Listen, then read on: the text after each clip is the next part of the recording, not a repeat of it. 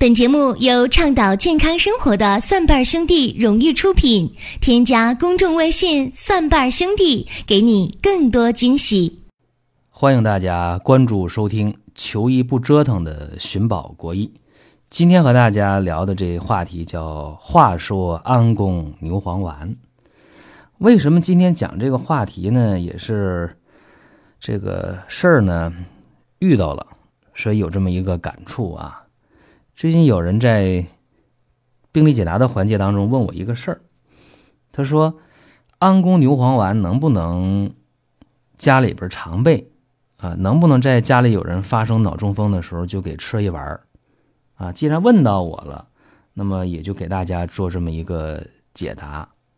其实啊，在生活当中有很多的误区，包括安宫牛黄丸的应用，很多人真的没弄明白啊。咱们先说一下安宫牛黄丸这个方从哪儿来的？是清代医家吴鞠通在温病调变当中，他有这么一个方子啊，安宫牛黄丸。这个方呢，其实挺贵的哈。这里边你看啊，牛黄啊、犀角啊、珍珠啊，这都是挺贵的啊。麝香啊，而且还得用金箔啊，这个的包衣。当然，里边那郁郁金呐，什么黄连呐、栀子啊、雄黄、黄芩呐、冰片呐，这些就不是什么特别贵的药了。安宫牛黄丸现在随随便便拿出一丸来都是四五百块钱，可能最便宜的了啊。稍微比它再贵一点的，就得是上千或者几千。呃，更为让我感到惊讶或者叫离谱的吧，这个安宫牛黄丸现在在一九九三年之前生产的安宫牛黄丸。就你随便拿出一丸来，就上万，呃，人民币破万了，这一丸很正常啊，就这么一个价。可能有人觉得无所谓，说你安宫牛黄丸，你就一万块钱一丸能怎么的？我这边有脑中风了，我来一丸，这人就没事了，也没啥后遗症，没有口眼歪斜，没有半身不遂，也没有稀里糊涂的，那一万块钱也不贵呀。话是这么讲啊，但是安宫牛黄丸被大家。理解为说起死回生啊，说这个脑中风啊，来一丸啊就没事了。这个真的，我应该告诉大家，它是一个误区。为什么？因为安宫牛黄丸它属于凉开三宝，对温病，呃当中的这个热痹啊，它是效果非常好的。包括止血丹呢、治保丹呢，还有安宫牛黄丸，是对这种这种情况的，是对痹症的。对脱症它就无效，而且安宫牛黄丸，大家得知道啊，就同样是脑中风的患者，那么你要注意了，谁能用安宫牛黄丸呢？你得弄出弄明白他的辨证论治的情况啊。就同样是脑中风了，无论是脑出血还是脑梗还是脑血栓，他昏迷不醒了，你给谁应该？用这个安宫牛黄丸呢，得是热痹的啊，热痹导致的中风，像突然昏迷了、昏倒了，呃，然后这个面红啊，呃，气出啊，口眼歪斜、牙关紧闭的这一类的，就适合用安宫牛黄丸。但有一些这边脑中风了、脱症了，它不是痹症啊，这个手啊也是沙开，是吧？嘴呢也没闭严实，没牙关紧闭的。脸呢煞白的，你这种情况下用安宫牛黄丸它就不适合，不适合的话，甚至就会导致病情加重。这中风脱症导致的这种昏迷不醒，不能用安宫牛黄丸，这是第一点。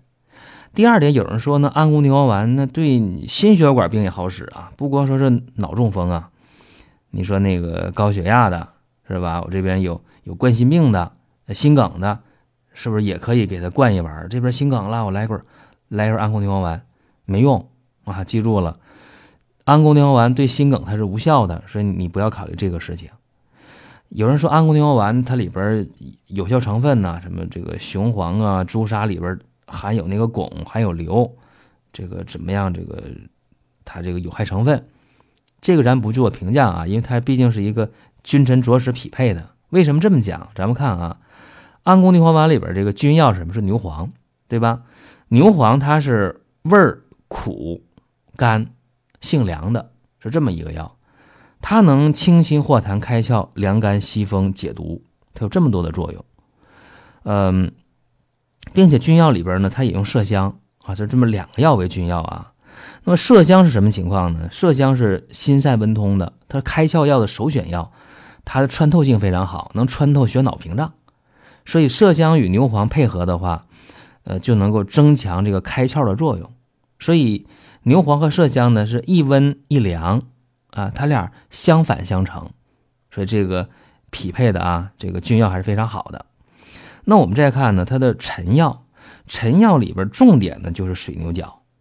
那么水牛角呢，再加上啊，对，刚才我还说了，我说这个成分呢，呃，是这个犀牛角。那么犀牛角现在。禁用了啊，没办法，就用水牛角这个替代。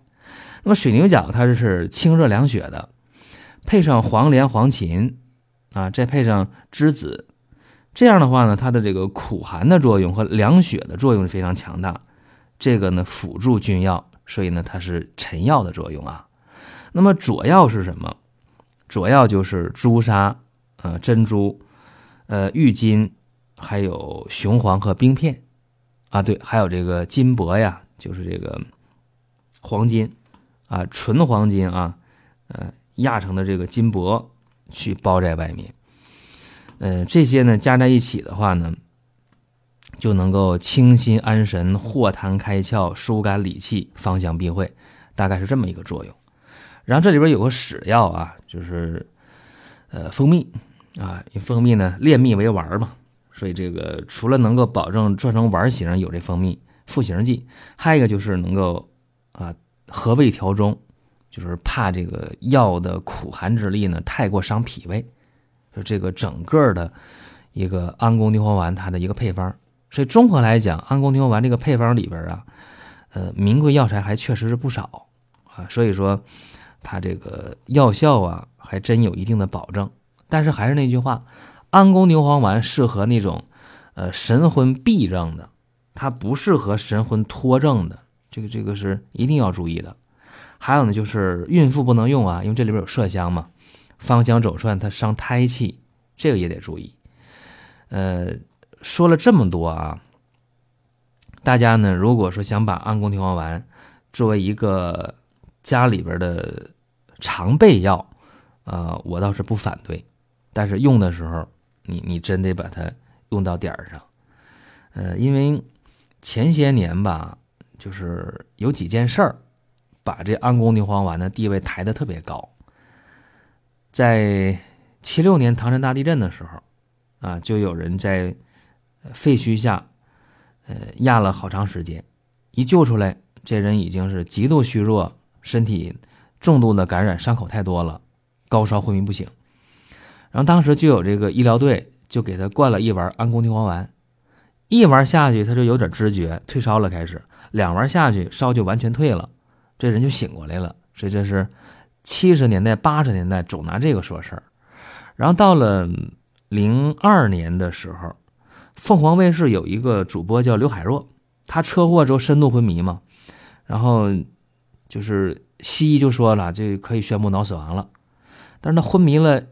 呃，三个多月，然后，呃，有北京的医生啊，中医大夫就给他用安宫牛黄丸，哎，结果他就醒过来了，所以这个又炒得很热。然后到了零八年的时候，在汶川地震的时候啊，又有报道说啊，用安宫牛黄丸又救了谁谁谁，但是这个就不太细啊。真是假事也不好说。那么，通过一些特殊时期的特殊事件，往往就能把一些药呢，这个身份抬得特别高。但是客观的讲啊，这个安宫牛黄丸目前，呃，定量定性的化学分析做的也非常多啊。有人说它能治这个呃乙脑啊，有人说它能治这个流脑，有人说它能治治这个菌痢，有人说能治尿毒症，还有说呃能解决那个肝昏迷的。啊，等等，这些呢，说实话我不太了解，我只是看过相关的报道而已啊。但是安宫牛黄丸，咱们客观的讲，呃，它对这个脑中风引起的这个神魂闭症确实管用，啊，这个可以作为呃患者在送医院之前的一个必要的院前的一个自我急救。啊，这个可以考虑，但是你得能辨清楚啊，它是神魂的痹症还是呃脱症，呃，包括都是神魂痹症的时候啊，如果是脾胃虚寒的人，这人平时也是呃拉肚子啊，吃点凉的、硬的、油大的就不行的，它也不适合啊，所以再好的药，你得把它。辩证清楚，用在刀刃上才能解决问题。那这个是今天呢，咱们讲安宫牛黄丸，希望给大家带来一些相关的启发。当然，有的时候大家说，那我有一些病我弄不懂啊，我不知道怎么回事儿。那么大家可以在治病养生的时候啊，找一个人帮你，或者找一个团队来帮你。大家不妨关注公众号“蒜瓣兄弟”啊，然后呢去填写病历卡。然后我们有医学团队帮大家去出谋划策，帮各位去解决问题。这样的话就会有针对性，就会少走弯路，实现求医不折腾。好了，这就是今天寻宝过亿的内容。我们下期节目再会。